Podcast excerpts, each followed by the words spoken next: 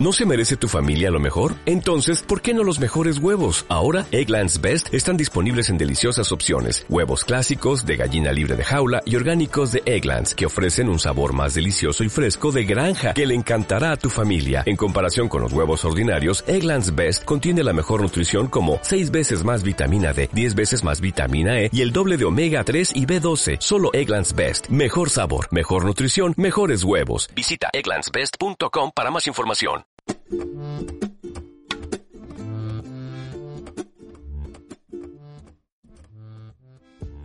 Hola de nuevo, volvemos con otro episodio de Historias Enfermeras. Ya sabéis, el podcast del Colegio de Enfermería de Navarra para recordar a enfermeras que hicieron historia y dar visibilidad también a aquellas enfermeras que tienen historias que contar. Hola de nuevo, Javier. Como recordarás, en capítulos anteriores hablábamos de la jamaicana Mary Sickle, considerada la primera enfermera británica de raza negra. Hoy vamos a hablar de Mary Elisa Mahoney, también de raza negra, pero de nacionalidad estadounidense. Y seguimos con pioneras porque Mary Elisa Mahoney está considerada la primera enfermera afroamericana de la historia. No está mal como punto de partida, pero ¿nos cuentas más detalles, Ollane? Pues sí, Javier, mira, te puedo contar que nació en 1845 en Boston, que es la capital del estado de Massachusetts. Era hija de unos esclavos liberados originarios de Carolina del Norte, quienes al terminar la Guerra Civil Americana decidieron mudarse todavía un poquito más al norte en busca de una vida mejor. Como os podéis imaginar, en la segunda mitad del siglo XIX una mujer de raza negra podía aspirar como mucho a servir en alguna casa. Sin embargo, los planes de Mary Elisa Mahoney no apuntaban exactamente en esa dirección.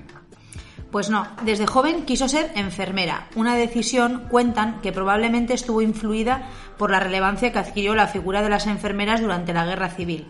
Y como ese era su objetivo, a los 18 años empezó a trabajar en un centro hospitalario, concretamente en el Hospital de Nueva Inglaterra para la mujer y el niño. Aquí permaneció durante unos 15 años desempeñando tareas lo más diverso. Fue cocinera, fue conserje y lavandera. Pero también tuvo la oportunidad de trabajar como auxiliar de enfermería, un puesto en el que aprendió muchísimo sobre nuestra profesión y seguramente reafirmó su vocación. Pues sí, al final de esa etapa en el Hospital de Nueva Inglaterra inició, por fin, los estudios oficiales de enfermera. Corría el año 1878 y María Elisa Mahoney ya sumaba 33 años. Se trataba del primer programa de enfermería profesional que se impartía en los Estados Unidos y fue una formación de carácter intensivo que se concentró en 16 meses.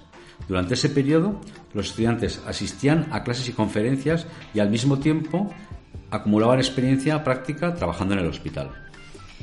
Bueno, aunque el programa pueda parecer fácil, al menos por su duración. La gran mayoría de los estudiantes fue incapaz de, terminar, de terminarlo debido a lo exigente que resultaba. Para hacernos una idea, hay que decir que lo iniciaron 42 estudiantes y solo 4 lo terminaron.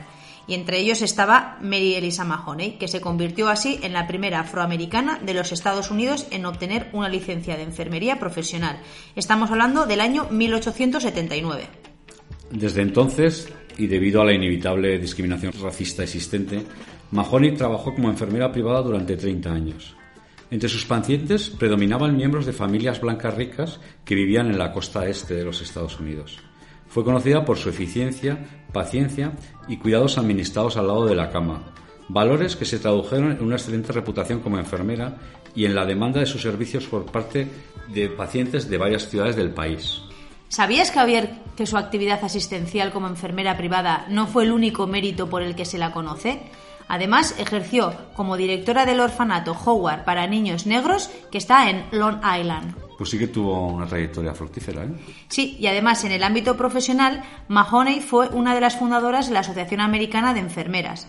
Pero esta asociación, seguro que con gran disgusto para Mahoney, decidió que en 1908 no se aceptaran a más mujeres negras. Aunque todo esto, eh, lejos de hacer que se resignara, eh, hizo justo lo contrario, porque junto a Martha Franklin y Tom Ada, no sé cómo se pronuncian sus nombres, fundaron la Asociación Nacional de Enfermeras Graduadas de Color, cuya principal lucha consistió en favorecer la incorporación de mujeres afroamericanas a la enfermería. Y he leído que justo un año después llegó la primera convención de la Asociación Nacional de Enfermeras Graduadas de Color.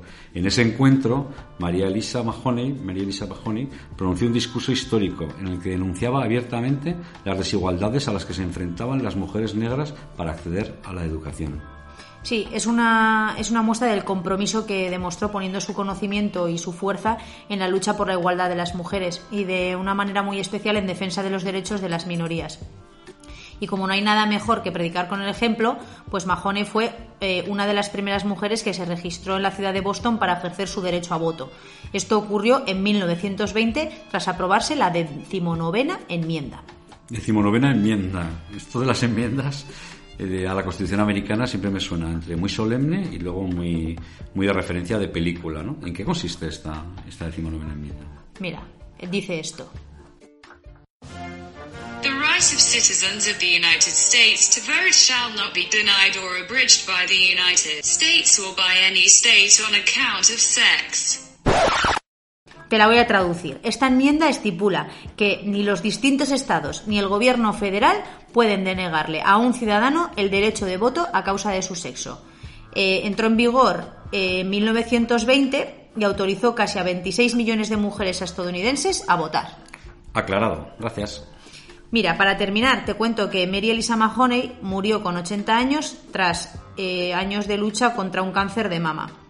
Su obra y figura fueron merecedoras de ser incluidas en el Salón de la Fama de la Asociación Nacional de Enfermeras y su legado se recuerda cada dos años con un premio que se llama Mary Mahoney, que reconoce la contribución a la igualdad de oportunidades. Y hasta aquí nuestro episodio de hoy. Una vez más, hemos querido traer a una enfermera que logró ejercer su vocación profesional venciendo numerosos obstáculos. Sí, y además se preocupó y mostró de, de manera práctica su compromiso con la igualdad de las mujeres y la discriminación de las minorías. Hasta el siguiente episodio. Adiós. Agur.